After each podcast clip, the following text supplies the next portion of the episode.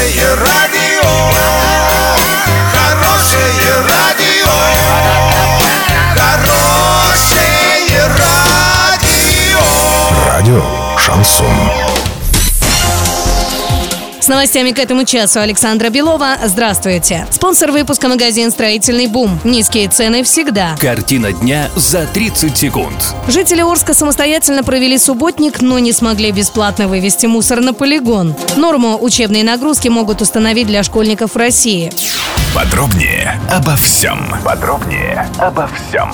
Жители Орска недовольны дороговизной проведения субботников в городе. По их словам, жителям, если они хотят сделать город чище, приходится оплачивать бензин, мешки, перчатки и вывоз мусора на свалку. Однако, по данным муниципалитета, с полигоном и ООО «Природа» достигнута договоренность, что в единые дни уборки во время двухмесячника, а они назначены на 11 и 25 апреля, а также 6 мая, мусор будут принимать бесплатно.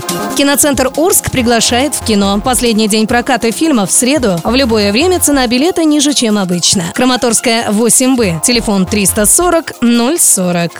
Эксперты Общероссийского народного фронта обратились к Роспотребнадзору с инициативой разработать нормы максимальной учебной нагрузки в сутки для школьников. Об этом сообщает Russia Today. Отмечается, что ученики не успевают освоить установленный федеральными образовательными стандартами материал, в результате чего обязательные занятия переносятся на внеурочное время. По оценкам экспертов, ученик начальной школы проводит за учебой около 47 часов в неделю, что негативно отражается на здоровье.